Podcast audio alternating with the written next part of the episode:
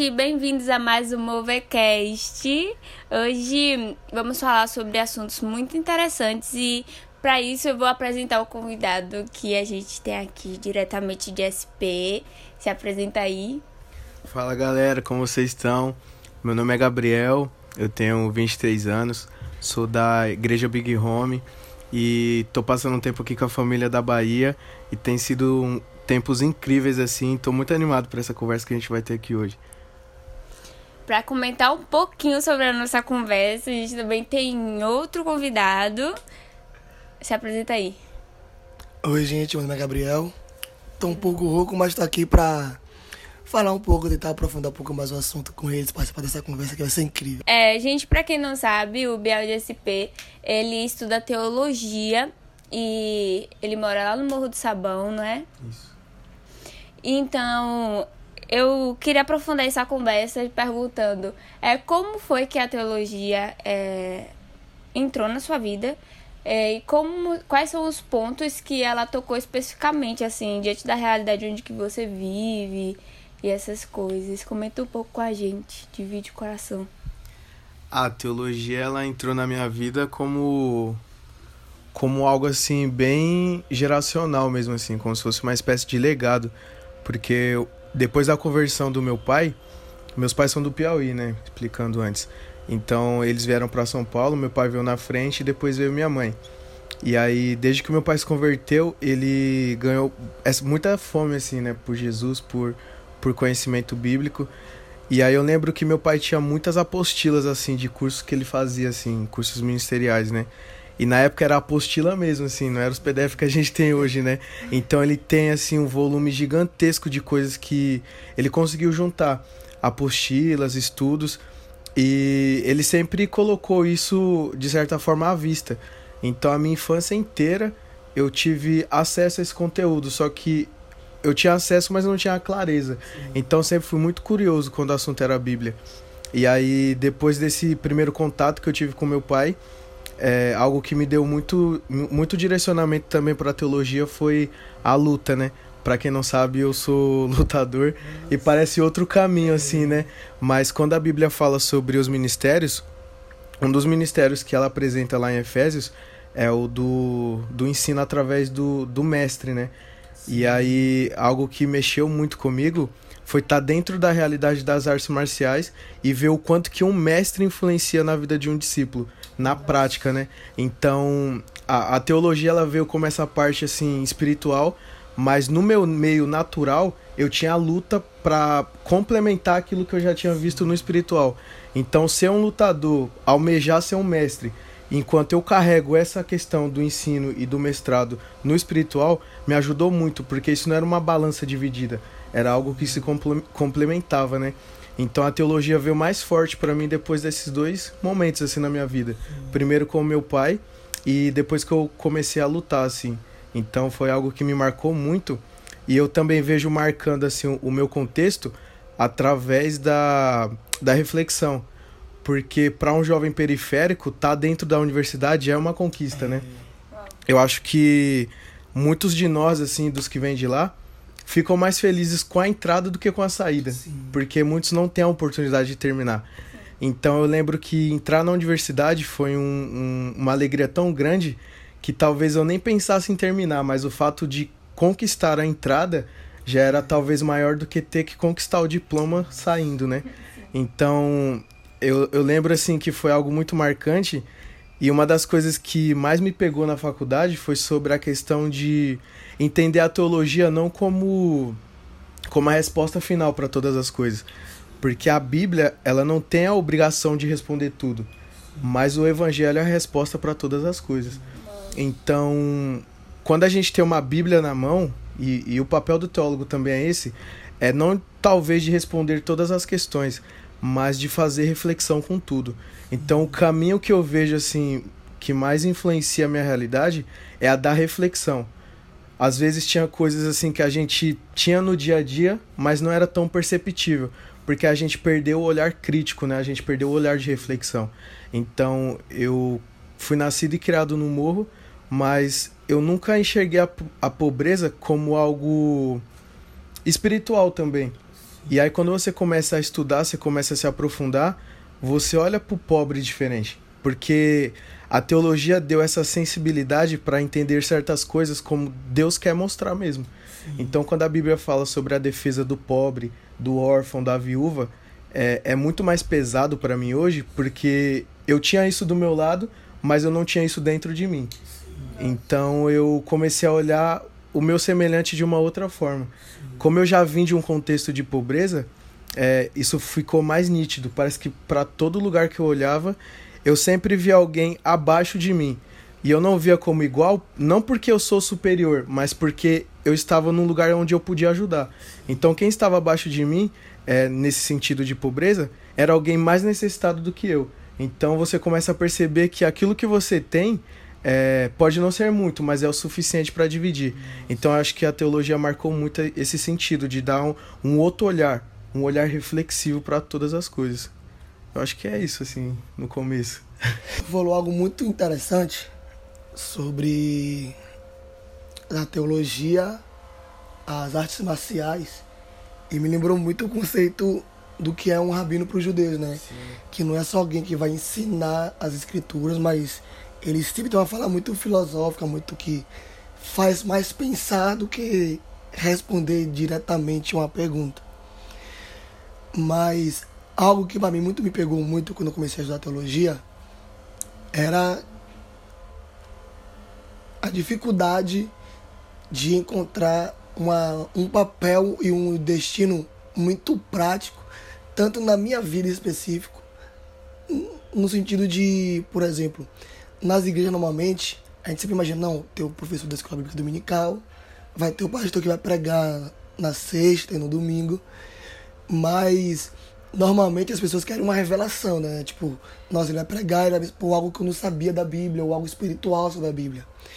E eu sempre fiquei, tipo, qual seria o papel principal da teologia, tanto na saúde é, de uma igreja mesmo, como dos membros, porque eu acho que muitas pessoas, é, pela ignorância, começaram a espalhar que, ah, que a letra mata. E só o Espírito vivifica, e começou a criar um tabu e uma distância da teologia é, e os cristãos em si, né? como se fosse algo que fosse prejudicial e não algo que fosse bom. E para você, qual é a importância de é, esse conhecimento teológico mesmo, é, chegar nas igrejas e chegar nas pessoas? Qual é, acha que a importância disso? Eu acho que tudo, tudo que a teologia faz para convergir para reflexão, de certa forma, ela já cobra algo prático. Então, isso é, isso é algo que eu comecei a ver também assim muito no, nos, nos dias que eu estou vivendo agora. Quando as pessoas me perguntam alguma coisa que é referente à Bíblia e eu não sei responder, parece que as pessoas se frustram muito. Mas eu aprendi a dizer que não sei, velho, e, e eu realmente não sei. Ou às vezes não é o, o não sei, mas é o. A Bíblia não fala sobre isso. Sim. E tá tudo bem, velho. Porque é esse lugar que a gente precisa ter como mentalidade. A Bíblia, ela não vai falar de tudo. Sim. Ela não vai responder todas as coisas. E ela não tem obrigação de fazer isso. Sim. Porque a Bíblia, ela tem obrigação de relatar o que diz respeito ao conteúdo salvífico. Então, quando a gente começa a direcionar essas coisas, a gente fica mais tranquilo, a gente tem uma leveza com a Bíblia, né? Então, toda a reflexão que a teologia faz, de certa forma, ela já cobra um lugar prático. É, o, o, judeu ele tem um conceito muito interessante de expressar a prática através da audição. Então, por isso que Jesus fala: aqueles que ouvem as minhas palavras são meus discípulos. Ele não necessariamente precisa dizer que aqueles que praticam, porque para o judeu ouvir automaticamente já quer dizer que ele tem que praticar. Então, para nós é que chegou um pouco reverberado esse conceito, né? Demorou. O brasileiro é meio atrasado com as coisas, né? Então, eu acho que isso, isso já cobra, do, não só do teólogo, mas de quem está ouvindo a mensagem. Quando a gente ouve alguma reflexão, quando a gente é levado para algum lugar de reflexão, isso não deve ficar só no campo filosófico, porque isso cobra algo prático. Então, quando, quando a igreja entender esse lugar, eu acho que a gente vai ser despertado muito forte para um lugar de estudo, um estudo maduro, assim, porque o Brasil ele já é um, um, um campo assim onde a gente tá caminhando para esse lugar, mas a gente ainda não tem pessoas que são representantes assim a nível mundial, talvez. A gente conhece muitos nomes assim importantes para a teologia. A gente conhece muitas pessoas que fazem reflexões incríveis aqui, mas ainda é só aqui. Eu acho que o Brasil ele precisa alcançar esse lugar também mundial de reflexão, porque o Brasil ele tem um contexto, é, todo o seu contexto histórico parece que se desenvolveu para gerar pobreza. E aí quando a gente olha para o contexto mundial, né, os países desenvolvidos e tudo mais, é, os lugares que são mais desenvolvidos é que estão falando de teologia. Os países mais desenvolvidos é que estão desenvolvendo teologia. E aí os lugares pobres, eles é como se não tivessem um lugar de fala. E a reflexão ela fica longe, cada vez mais longínqua, né? Então, eu acredito muito nisso, que a reflexão que a igreja vai fazer e vai ter nos próximos tempos vai gerar esse lugar de prática. Então, talvez se nós é, dentro desse contexto latino-americano, que é tão pobre, tivéssemos falando mais, tivéssemos refletindo mais, é, os países desenvolvidos estariam olhando mais para a gente. Porque quando você olha para um pobre, você já espera, você já imagina que ele não tenha conteúdo. E isso é muito triste, porque dentro da comunidade a gente tem pensadores.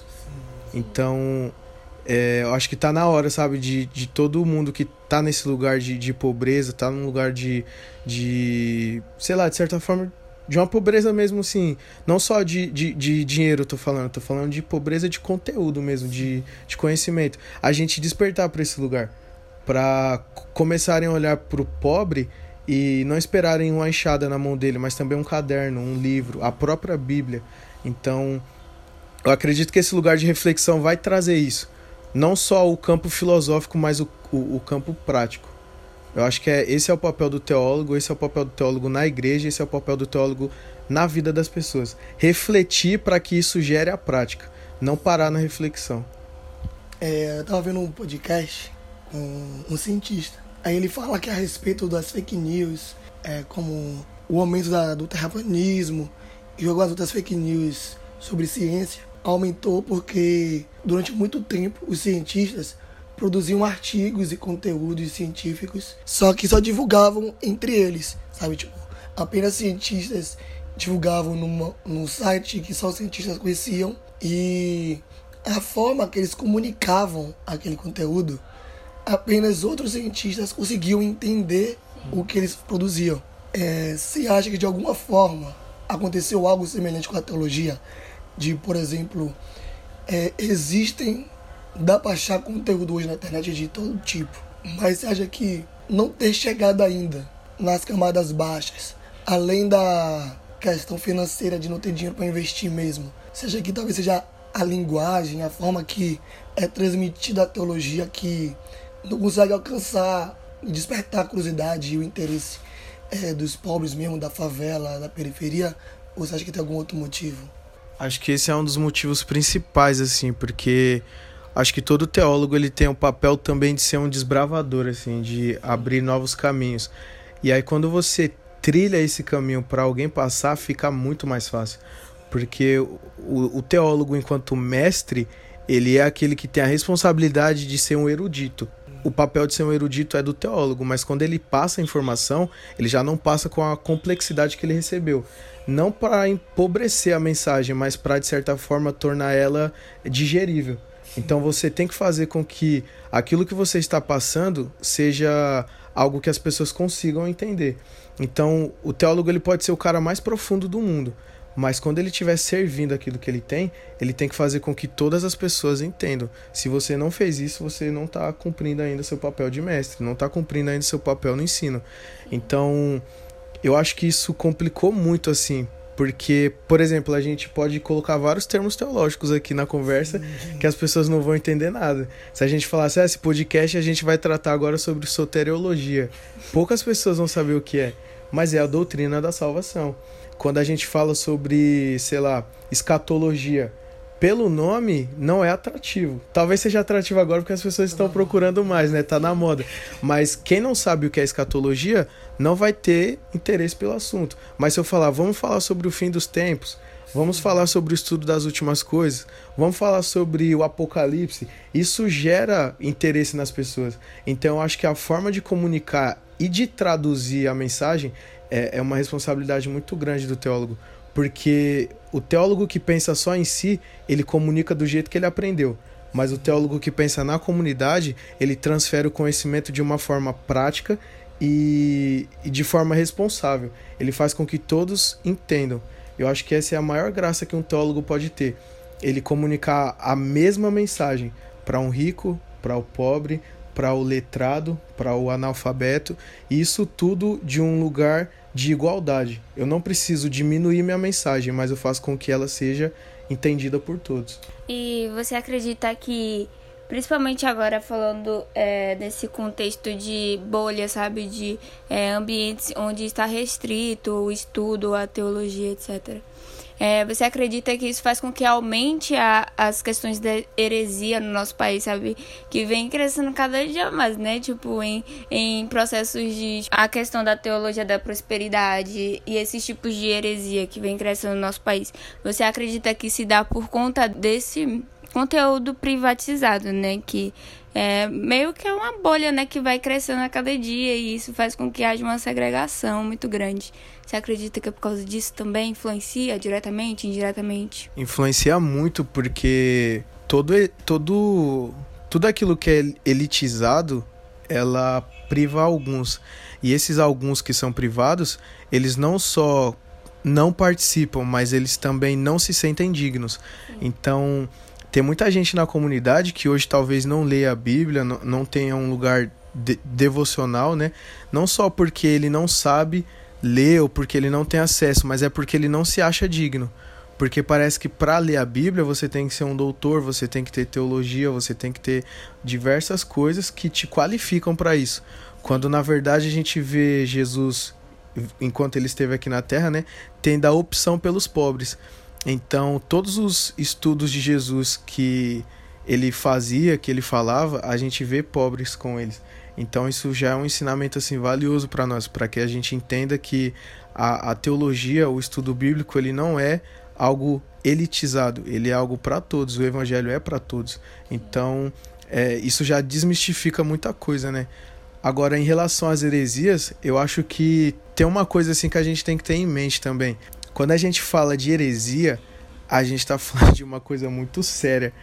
Eu gosto muito de diferenciar, porque existe a diferença da heresia e do erro teológico. Quando a gente fala de heresia, a gente está falando de uma pessoa que movimentou e que mexeu em algo de uma doutrina espiritual. Então, a gente tem um ensinamento de Jesus que foi transmitido para os apóstolos e esses apóstolos transferiram esses conhecimentos e essas doutrinas para a igreja. E hoje a gente, como igreja, vive isso. Então, o ensino dos apóstolos é a doutrina de Cristo. Quando, a, quando alguém mexe em algum ponto doutrinário, isso é heresia. Agora, quando a gente está falando de erros que são mais comuns, como os de hoje em dia, que não interferem na doutrina, a gente está falando de erros teológicos. Então, eu acho que a, a heresia ela é algo consciente. Isso traz a consciência para criar ou para formar uma heresia. Agora, quando a gente erra, a gente pode só errar e tá tudo bem, porque isso dá também mais misericórdia, né, para para entender as pessoas. Sim. Até mesmo no retiro do mover, a gente pregando, a gente brincou um com o outro falando de algumas heresias, né? Mas não são heresias, são erros teológicos, porque a gente leu a Bíblia ali talvez no calor do momento e soltou alguma coisa errada como eu falei que Abraão era um jumento. Porque na minha tradução, eu tava lendo sem óculos e tava lá: Abraão e Isaac subiram juntos. Aí eu li de longe e li: Abraão e Isaac jumentos. então alguém não, alguém não pode olhar para mim e falar: o Biel falou uma heresia. Sim. Porque isso não é uma heresia, isso é um erro teológico, isso foi um erro de, de uma leitura é, equivocada, equivocada. Mas já imaginou se todas as pessoas que cometessem esse mesmo tipo de coisa fossem julgados como hereges? Durante muito tempo na história da igreja, a gente viu a igreja perseguindo ferrenhamente pessoas é, que, que foram considerados hereges a ponto de matar alguns. Então, se a gente fosse ter o mesmo tratamento hoje com os hereges do nosso tempo, não ia sobrar muitas pessoas. Então eu acho que a gente consegue hoje diferenciar muito bem isso, do que é uma heresia e do que é um erro teológico. Mas eu classifico o erro teológico nesse lugar de, de falta de, de conhecimento, talvez também de falta de acesso, porque as pessoas elas têm o costume de criar uma outra Bíblia. É algo também que eu gosto muito de, de falar quando eu tô, tô ministrando, tô dando aula. É, a Bíblia que você tem na sua mão é diferente da Bíblia que você tem na sua cabeça. Sim. Porque quando você tem a ideia de que você decorou um versículo, de que você tem esse lugar memorizado, é, pode ser muito perigoso. Eu acho que esse é um dos fatores mais importantes para a Bíblia ser algo tangível, algo escrito. É, o que está ali não vai ser alterado, mas o que está na sua mente facilmente pode ser trocado, pode ser alterado. Porque você pode esquecer, você pode aumentar, você pode diminuir. Então, quando a gente tem o costume de ter a Bíblia só na cabeça, a gente pode pecar muito. Enquanto esse lugar de, de, de erro, né? A gente pode errar muito por, por besteira. Então, gente, se apeguem ao conteúdo escrito, se apeguem à Bíblia física, ao tangível. Não, não acham que vocês sab sabem de tudo, né? A gente pode errar por besteira, velho. E é erro. Não é heresia ainda, mas isso pode também gerar futuramente coisas mais sérias como heresias. Então, levar esse lugar é, com seriedade, eu acho que é algo também que vai despertar muito a igreja pro, pro verdadeiro ensino, assim, pro verdadeiro estudo. Porque a falta de estudo, a falta de interesse é também por conta disso. De sempre elitizar o estudo bíblico. Para fazer um estudo bíblico, você precisa dos melhores livros, das melhores, é, dos melhores comentários e tudo isso é muito caro, velho. O comentário bíblico assim que é bom é caro, velho. Então ele se torna inacessível. Então o teólogo também eu sinto que ele tem essa responsabilidade, porque como ele é um erudito, ele é alguém que teve acesso ou que está tendo acesso. É, quando ele for transmitir, ele vai transmitir aquilo que ele aprendeu. Mas se ele tornar acessível, nem que seja só com as palavras, se ele fizer isso acessível, acho que já muda muita coisa dentro da realidade é, que ele vive, né? Uhum. Então é isso. Nesse contexto de heresias e teologia, eu ainda acho que esse é o problema da não valorização do estudo teológico. Porque quando eu comecei a estudar a história da igreja, a teologia, eu fui vendo o quanto que um entendimento completo do evangelho é capaz de mudar não só uma pessoa, mas impactar uma sociedade como um todo. Sim. Como, por exemplo, recentemente, com a reforma, eu conheci a história da mulher chamada Árgula.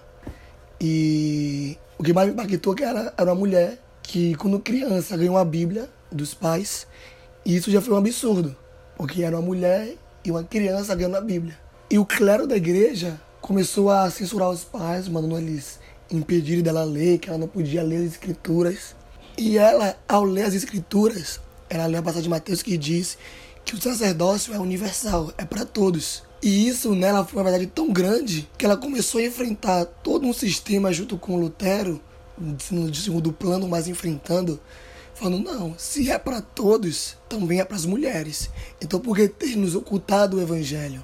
E eu falo isso porque ajuda o exemplo da teologia da prosperidade, né, que tem crescido no Brasil. E ao mesmo tempo que para muitos isso é algo tão óbvio que é tão, e tão absurdo, eu acho que parte do vídeo é ignorância de consciência social, sabe, de classe. Que, por exemplo, hoje é fácil chegar para um jovem e falar: não, se você estudar, se você se esforçar, você vai conseguir ter um emprego e vai se sustentar.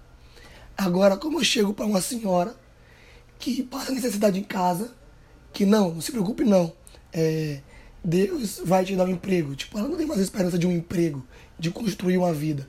Ela já construiu o que podia e agora só tem aquilo. E ao mesmo tempo a igreja não chega nela com assistência social, com uma justiça social para cuidar e manter. Então chega alguém dizendo: não, eles estão errados. Se você der 10% do que você tem, 30%, você vai prosperar. Tipo, qual pessoa não seria atraída? Tipo, eu, por mim mesmo, não consigo mais ter. Então, mesmo que Deus pode me dar, se do meu pouco eu ainda tiro mais para dar Ele, sabe? Então, é, acho que esse é o problema da, talvez, indiferença que há nos que sabem e também nos que acham que sabem, né? Que agora tem muitos teólogos da internet, né? Que, que postam vidas criticando. Eu acho que esse é um dos grandes pontos, sabe? De, da importância de se transmitir e aproveitando esse gancho, algo que a gente estava conversando, que é uma dificuldade nossa, mas quem está se esforçando. Você acha que hoje, com o YouTube, o Instagram e a internet em si, seja que dá para impactar ainda o Brasil e produzir teologia boa de uma forma que talvez não em uma escala grande, porque ainda assim a periferia não tem tanto acesso à internet, mas acha que dá para de alguma forma, é, pelos meios que nós temos de poucos recursos, impactar a teologia de forma que alcance a favela, alcance a periferia e transformar isso sem necessariamente taxar, como você falou, a fé dela de uma fé herética, de uma fé falsa, mas ensinar de alguma forma. Com certeza, né? Eu acho que o evangelho ele é um, uma mensagem de esperança. Então é por isso que ele soa tão, tão forte dentro do coração do pobre, do necessitado. Porque ele traz esse, esse lugar de, de fé e de esperança mesmo.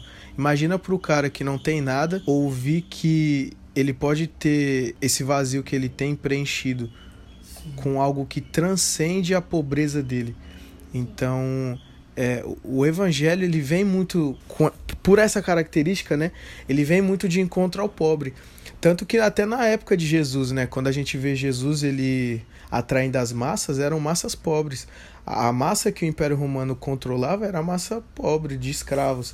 Então o Evangelho tem realmente esse contato massivo com o pobre, de, de cara, a, a grande massa que recebe isso daqui é pobre, porque eles são os necessitados, eles são os que precisam.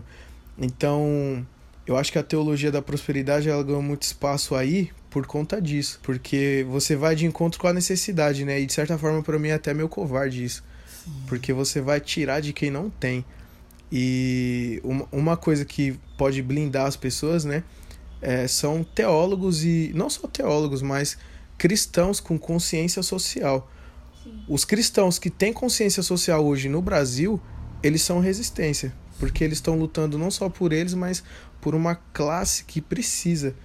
Então, quando você defende a causa é, daqueles que Jesus, de certa forma, lutou, que Deus colocou como protegidos, o, os órfãos, as viúvas, o estrangeiro, todas essas pessoas, elas são defendidas porque elas não têm como se defender.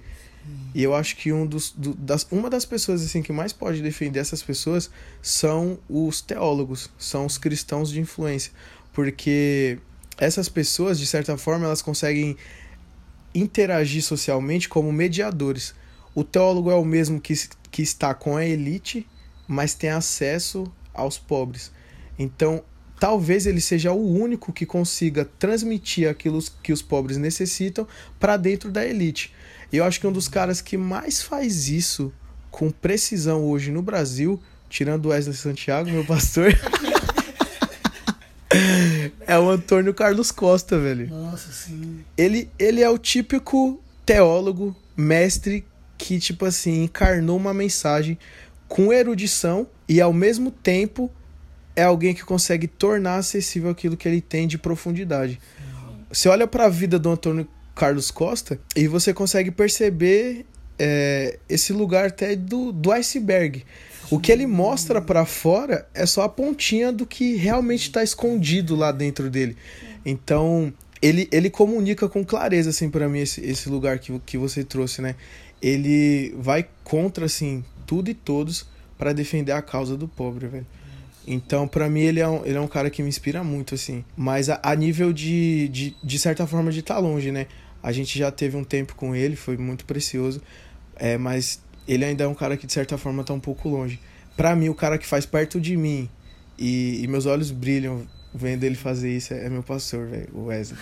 Ele é um dos caras mais profundos. Um dos caras não, o mais profundo que eu conheço. E quando eu olho para ele pregando, ministrando, é, eu sei que aquilo que ele tá colocando pro púlpito é tipo, velho, 10% do que ele tem, do que ele realmente é. Então, quando a gente tem essa consciência, né? a gente consegue tornar acessível o evangelho, os direitos civis, a gente consegue ser mediador do povo, né? Tá na elite representando quem precisa. Acho que isso é uma coisa muito importante, assim, muito importante mesmo. Acho que eu não respondi a última questão, né, sobre o evangelho ser resposta dentro das plataformas, né? É, então, voltando a essa parada, por exemplo, do Antônio, é, eu acredito muito ainda que há esperança sim e que as plataformas hoje, as redes sociais, elas, de certa forma, conseguem comunicar o que a gente vive, é, talvez no secreto, dentro do público, né? Então, eu tenho certeza, velho, que gente como o Antônio, por exemplo, faz muito mais por jacarezinho, mas não é postado. Mas aquilo que é postado é postado para que gere consciência. Então, a gente hoje, infelizmente, ainda vive com uma mentalidade ainda muito medíocre, porque para a gente crer, a gente tem que ver. Então, se o Antônio não posta fazendo uma obra social, se o Celeiro de Paz não posta, se o Wesley não posta, é, as pessoas não criam consciência porque elas não estão vendo. Mas não é porque você não viu que não existe. Então, não necessariamente você precisa ver o pobre para entender que existe pobreza. Só que você só vai ajudar, você só vai despertar e gerar consciência se as pessoas estiverem vendo. Então hoje eu acredito muito que é realmente necessário as postagens, é realmente necessário é, todo o trabalho, todo o movimento social que é feito para que as pessoas vejam. Eu acho ridículo quem posta é, ação social, sabe, para se promover, porque você consegue distinguir quem está se promovendo. Mas eu acho muito válido, eu acho até de certa forma heróico quem posta para continuar gerando, é, de certa forma, recurso, para continuar ajudando mais pessoas. Porque a maioria dos movimentos sociais, eles partem de igrejas ou de ONGs. Então, não há apoio do, nenhum do governo. Então as pessoas precisam gerar recursos a partir delas mesmas. Então, se você não tem esse tipo de acesso que a, que a internet te dá, você sangra muito para fazer acontecer. E aí é onde a gente vê muitas pessoas parando, né? Porque quantos e quantos pastores, quantos e quantos é, irmãos não tiveram que assim tirar do bolso várias vezes para fazer uma obra social e chega uma hora que realmente não é mais viável, não dá. Então eu acho que a partir do momento que as pessoas geram conhecimento, que elas geram consciência vendo alguém fazendo, é, fica mais fácil de continuar fazendo. Então eu, eu tenho muita fé e esperança nisso, de que quanto mais a gente fizer com o coração puro e, e postando para que isso gere consciência nas pessoas, a gente vai conseguir impactar ainda as pessoas através da teologia, através das obras sociais, da justiça social, porque isso não não é não é assim divergente, né? Sim. Quando a gente fala de teologia e justiça social, por exemplo, é que são duas coisas distintas, mas na verdade são duas coisas que se complementam. A causa do pobre com o evangelho, a defesa de Deus para com os necessitados, tudo isso é bíblico. Tu tocou em um ponto muito legal que eu acho que é sobre o seu pastor, né? Sobre o, o quanto isso é, gerou representatividade na sua vida, o quanto você é, isso te inspirou, te inspira. É, eu queria saber é, qual foi a influência que o seu pastor teve para o seu percurso teológico, sabe? Como ele moldou essa, essa vontade de, mano, quero, quero ir lá, quero fazer uma coisa legal assim também, eu quero fazer uma coisa saudável assim também. E o que você acha que isso influencia no seu convívio em relação às pessoas que estão ao seu redor, que ela olha pro Biel e fala, o Biel tá lá, tá na faculdade, tá fazendo algo, e eu quero fazer também assim também, sabe? A representatividade que gera, sabe? É, nos outros. E como você acha que isso é é, toca as pessoas, sabe? O, qual é o legado que tu acha que você vai passar só sendo quem você é, né? Por causa de um, uma representatividade que você teve em sua vida, você vai ser isso para outras pessoas. E como é que você acha que isso, isso gera no meio que você vive, na sua localidade, se isso dá esperança, etc. Ah, meu pastor é. Vai chorando pra falar dele. Mas é, mano, meu pastor é realmente assim. O meu pai da fé, né? Ele foi o homem assim que me gerou e e ele fez uma coisa assim que poucas pessoas fazem hoje em dia, que é ser uma espécie de José de Arimateia. Ele acreditou em quem não tinha possibilidade. Ele ungiu um corpo morto para que ele pudesse ressuscitar. Uau. E eu acho que isso é muito forte, velho. Porque as pessoas não precisam de muito, velho. É. As pessoas precisam somente de que acreditem nelas. E quando você tem alguém que. Na época ele nem tinha metade do que ele tem hoje. Ele não era casado, ele. Ele, inclusive, ele quer entrar na faculdade agora. Mas ele não era casado, ele não estudava tanto quanto ele estuda hoje. Ele não tinha filha, ele não tinha igreja, ele estava começando o ministério. Então ele também teria motivos para não acreditar, porque ele estava correndo atrás do dele. Mas eu acho que esse é o diferencial do discipulador para o pai. O discipulador, ele pode te apontar o caminho, mas um pai ele te leva junto. Então, da mesma forma que ele estava construindo dele, ele não deixou de pensar em construir o dele para simplesmente me dar suporte, mas ele decidiu construir junto comigo. Então, hoje a gente tem um tempo assim já assim grande de caminhada, mas é, é engraçado ver porque a gente foi conquistando tipo assim coisas na mesma época, exatamente por essa consciência paternal de acreditar em mim. Ele foi conquistando as coisas, foi me levando junto, foi me fazendo ver e acreditar. E eu acho que isso é muito importante enquanto alguém de influência, sabe? Quando você consegue conquistar algo, eu acho que o testemunho ele é muito válido por conta disso. Não para que você simplesmente possa se gabar do que você conquistou, mas para que as pessoas possam ver que é possível. Então, existem vários relatos assim, de, por exemplo, homens que de certa forma ressuscitaram, né, e etc. Mas a gente sabe que Jesus, ele é de verdade. Sim, sim. Tipo, o testemunho de Jesus estar 40 dias depois da ressurreição na terra é para que todos possam ver que é possível. Sim. E a promessa do evangelho no batismo é essa: você morre com Cristo para ressuscitar com ele. E aí você começa, ver essa cabeça explode, porque você começa a ver que tudo aquilo que Jesus fez, você pode estar tá fazendo. Então, eu acho que esse tipo de coisa é bizarro assim na cabeça de quem não tem possibilidade. Ver que alguém conseguiu e mais do que isso, ver que essa pessoa que conseguiu acredita nela. Sim. Então, eu não quero muita coisa assim na minha vida não, não almejo tanta coisa assim não, mas se eu puder servir de exemplo para uma meia dúzia assim de pessoas que pode olhar para mim e imaginar que, velho, foi com sofrimento, velho mas ele conseguiu. Sim. Foi chorando, foi com dor, mas ele conseguiu, ele tá lá. E eu acho que isso serve de inspiração para muita gente, assim. Não só a nível religioso, de dizer, pô, ele tá estudando teologia, mas a nível social. Sim. Um moleque que poderia estar tá hoje perdido nas drogas, poderia estar tá no tráfico, poderia estar tá fazendo qualquer coisa por conta da, do contexto dele. E hoje ele está dentro de uma faculdade, faltando dois anos para ele terminar e conseguir o diploma. Então acho que esse é um, esse é um, um, um, esforço assim, lógico tem um mérito, mas eu acho que esse é um esforço coletivo. Sim. O diploma na mão de um formando, ele é fruto de um esforço coletivo, dos pais que mantiveram, é, de pessoas que acreditaram e de uma igreja que sustentou em oração, em intercessão. Para mim, é, ter esse diploma no final do, do meu curso é só o testemunho de pessoas que estiveram comigo durante cinco anos. Então, por isso que é algo muito, muito pesado, assim, de certa forma. Sim. Eu acho que o, o, peso de um diploma na mão de um, de um jovem de onde eu venho, ele é muito, muito significativo. Então, eu não quero inspirar pessoas somente no âmbito religioso, de dizer que eu sou um teólogo. Eu quero inspirar pessoas no sentido social, de dizer que eu sou um, um jovem que conseguiu um diploma. É, pelo ProUni. Não me vergonho de dizer que é pelo ProUni 100%. Então, se eu fosse pagar mensalidade, eu não conseguiria. Se eu fosse pagar a condução para estudar, eu não conseguiria. Mas eu sempre tive apoio de pessoas que acreditaram em mim. Meu pai, seu, seu Ribamar, Dona Selma, Wesley, Mariana, meus pastores, meus pais na fé, toda a igreja que teve comigo os meninos que eram missionários integrais comigo na época da base. Eu lembro que a época que eu assinei é, a documentação do ProUni, o Wesley vibrou mais que eu.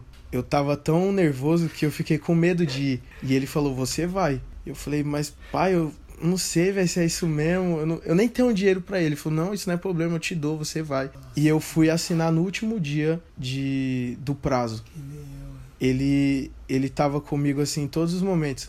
E eu acho que isso é muito significativo também por conta disso. Ele foi o cara que me ofereceu dinheiro para ir levar a documentação. Ele foi o cara que teve comigo quando a documentação chegou. E eu creio que ele vai ser um dos caras que vai estar tá chorando comigo no dia que eu tiver com o diploma na mão. Então, acreditar em alguém é vivenciar todos os processos. E durante esse percurso, é, eu não fui o cara que foi o o melhor de todos em todos os momentos. Teve momentos de altos e baixos, teve momentos assim de de frustrações, mas também de muitas alegrias. Mas eu acho que é, é exatamente isso que separa um discipulador de um pai. O discipulador ele consegue se afastar e não ter compromisso de certa forma, mas um pai nunca abandona um filho. Assim como um filho de verdade nunca abandona um pai. Então acredito muito que as pessoas vão ser geradas nisso nesse tempo. De pô, é, a consciência que, que a teologia vai trazer, a consciência que o estudo bíblico vai trazer, vai parar de gerar discipuladores para começar a gerar paz. A paternidade desse tempo ela é, é algo necessária. Porque quando Deus ele quis se revelar, ele não ficou gritando do céu que ele era pai. Ele enviou o filho. Sim. Então, como a gente conhece a paternidade de Deus? Olhando para o filho Jesus. E se a gente encarar apenas as coisas como discipulado, a gente vai começar a desenvolver métodos e não consciência. Nós, nós lemos a Bíblia e vemos que a igreja é corpo, ela é o corpo de Cristo. E para resolver as coisas do corpo não é com método, é com consciência. Não tem um método para o seu joelho entender que ele está com dor. Isso é gerado através de uma consciência no seu cérebro. Então o corpo precisa de consciência para se movimentar, para entender, para parar algumas vezes, para andar em outras. Então eu acho que tudo aquilo que a gente conversou até agora vai culminar nesse lugar. A consciência que a teologia gera através da reflexão é para uma prática real e sincera. E uma das práticas que eu sinto assim forte para esse tempo é a da paternidade. Quando as pessoas lerem a Bíblia com essa consciência, com essa reflexão que ela tem que ter, é, ligando elas para a paternidade, eu acho que muita coisa vai mudar assim, no Brasil, no mundo, é, no, no cenário que a gente vive de pobreza. Eu acho que tudo, tudo termina aí, quando a gente lê a Bíblia com essa consciência, com essa reflexão, a fim de que a gente se torne pai de alguns e sejam bons filhos para outros. Mano, muito precioso. Hum. É, eu não sei, não tenho mais o que falar. É só agradecer mesmo e é, finalizar esse podcast. Espero que vocês tenham gostado muito, é, que vocês tenham retido tudo que é bom. É, e nos vemos no próximo Movecast. Nos sigam nas nossas redes sociais. Arroba Movemaraberto. Qual é a sua rede social, Bel? Underline GB Souza. Underline GB Souza. E o seu Bel? Biel Rios. Arroba Biel Rios. E é isso, foi muito bom estar com vocês. Até a próxima. Tchau, gente!